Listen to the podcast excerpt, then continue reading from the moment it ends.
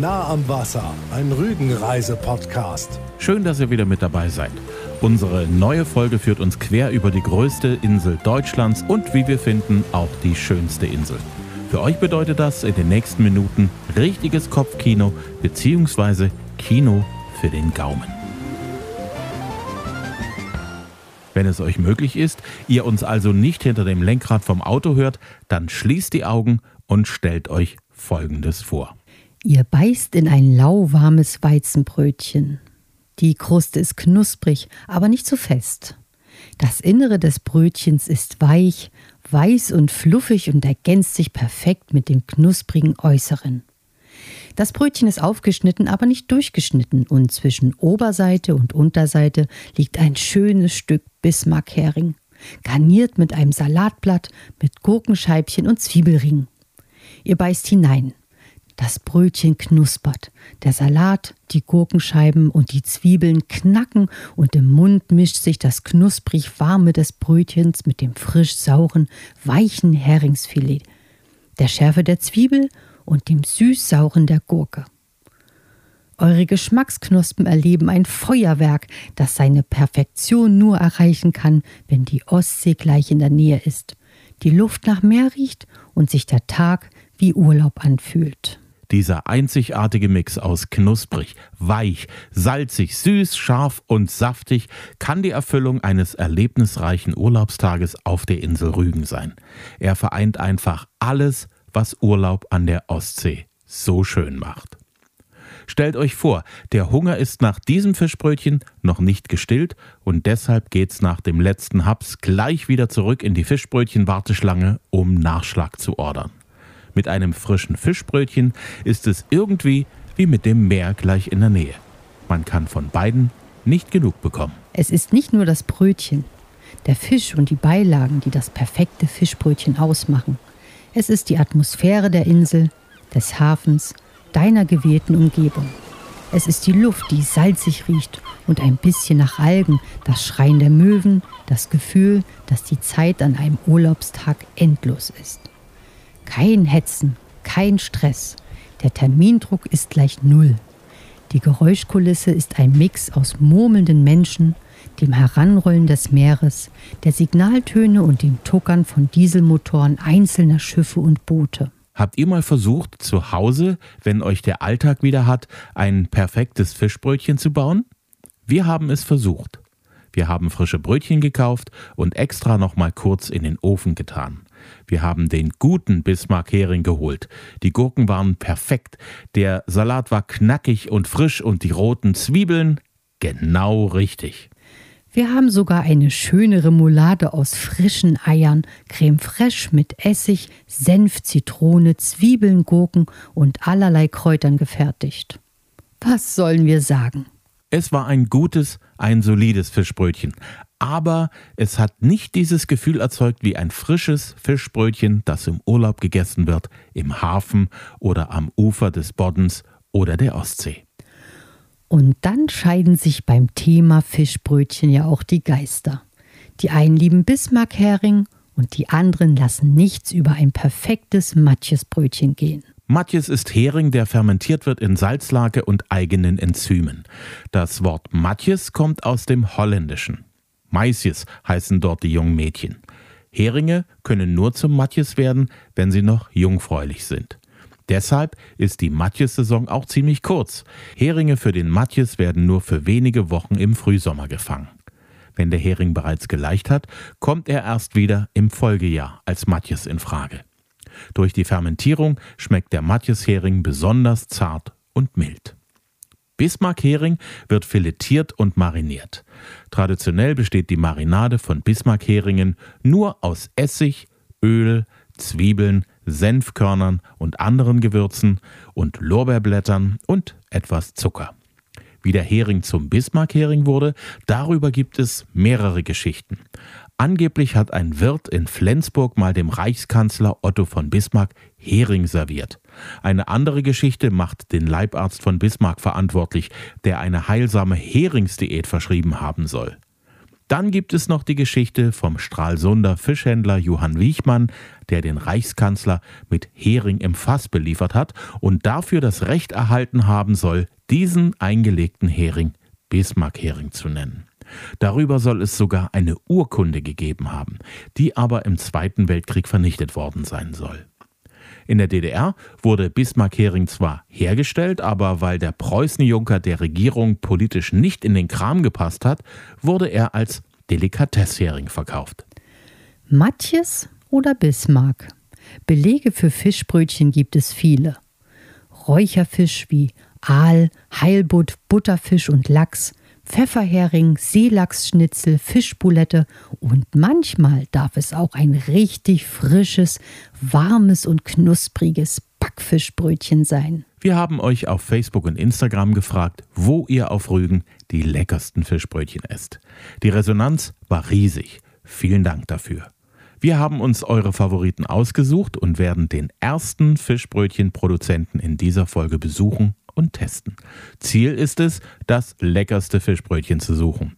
Das ist natürlich nur unsere bescheidene Meinung und sollte dringend von euch nachgeprüft werden.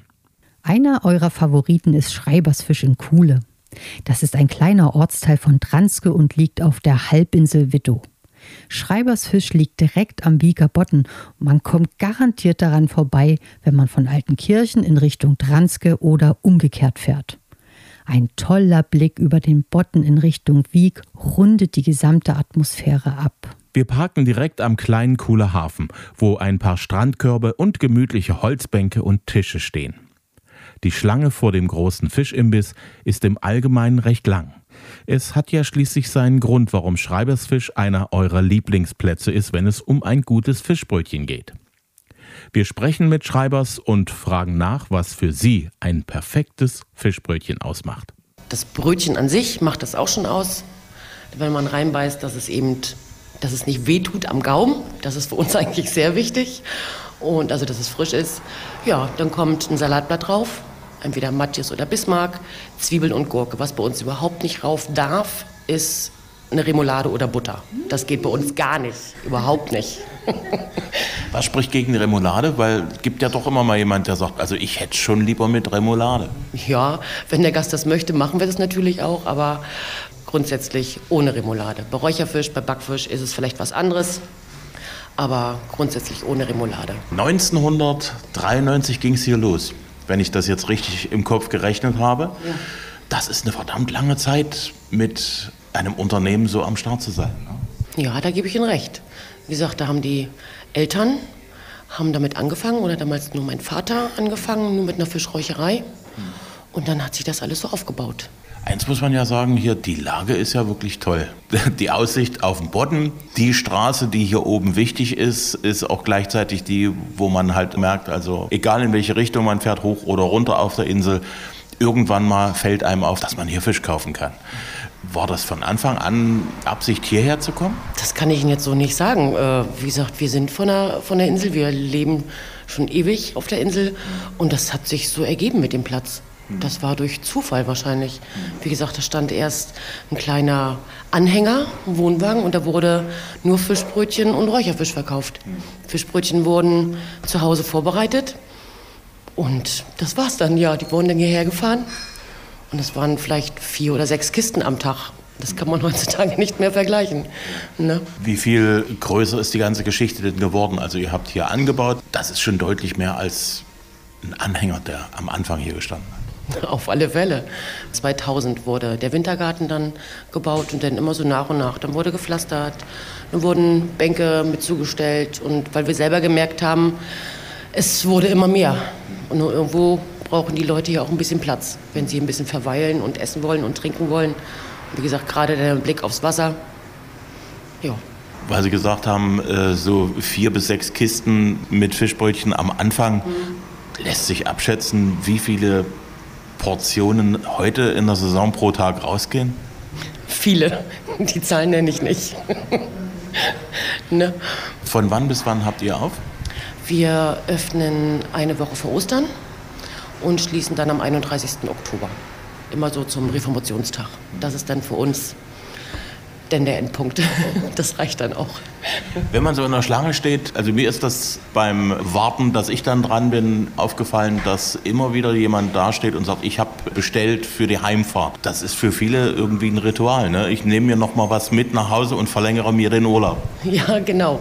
Das ist äh, die Leute, also die, viele Leute sind ja nun schon wirklich Wiederholungstäter und sie wissen ja dann auch, dass sie eben Fisch mitbringen oder mitnehmen können und dann bestellen sie drei Tage vorher und dann holen die das meistens so zum Freitag, Samstag, Sonntag, wenn sie morgens nach Hause fahren, dann holen sie das hier ab. Deswegen sind wir schon ab 9 Uhr, sind wir ja dann schon hier. Ne, so dass die Leute sich eben den Räucherfisch holen können, vielleicht noch ein paar Fischbrötchen oder Rollmops, Brathering, Matjes. Sie nehmen eigentlich alles mit. Beim Fischbrötchen, was ist das beliebteste? Der Matjes. Matjes nach nordischer Art. Und vom Räucherfisch dann kommt der Räucherlachs, also das Räucherlachsbrötchen. Das sind die beiden gängigsten Brötchen. Mhm. Und äh, wenn es um den reinen Räucherfisch geht, der so mitgenommen wird, worauf stehen die Leute so? Das ist der Halbut. Der Halbut ist, die meisten kennen ihn. Und das sind also der Halbut, Lachsforelle und Aal, das sind die drei Favoriten eigentlich. Ja. Wenn man an die 30 Jahre immer mit Fisch zu tun hat, kann man da privat noch an Fisch ran? Oder sagen Sie zu Hause, bleibt mir weg, ich esse lieber Torte oder äh, ich esse lieber mal eine Bratwurst? Nee, also äh, wenn es nach mir, also ich esse eigentlich den ganzen Sommer esse ich Fisch. Egal ob es Räucherfisch ist oder eben auch mal Matjes in Dilsahnesoße. Egal ob kalt, warm, Winter über ist es dann natürlich wieder weniger. Da esse ich dann wenig Fisch. Aber im Sommer nur. Mhm. Und dann bringt Frau Schreiber uns eine Probe Bismarckbrötchen. Frische Zwiebelringe schauen aus dem Brötchen heraus. Der Bismarck liegt saftig über dem knackigen grünen Salat. Wie uns schon versprochen wurde, stört keine Remoulade den ursprünglichen Fischgeschmack. Die Kruste knackt leicht. Das Brötchen ist im Inneren frisch und weich. Die saftigen Gürkchen unterstützen die Säure des Fisches. Das Brötchen schmeckt nach Urlaub. Die ersten Fischbrötchen sind verdrückt. Wir besuchen demnächst noch weitere Ecken auf Rügen, wo ihr uns leckere Fischbrötchen empfohlen habt. Wenn ihr noch einen Tipp habt für ein gutes Fischbrötchen, dann schickt uns doch bitte eine Sprachnachricht über Facebook oder Instagram. Vielen Dank. Vielen Dank auch fürs Hören und bitte empfehlt uns weiter an alle, die unseren Podcast noch nicht kennen. Immer sonntags gibt es eine neue Folge, immer kostenlos auf allen gängigen Podcast-Portalen. Vielen Dank auch fürs Folgen und Liken auf Instagram und Facebook. Tschüss, bis zum nächsten Mal sagen Katja und Axel Metz. Nah am Wasser, ein Rügenreise-Podcast.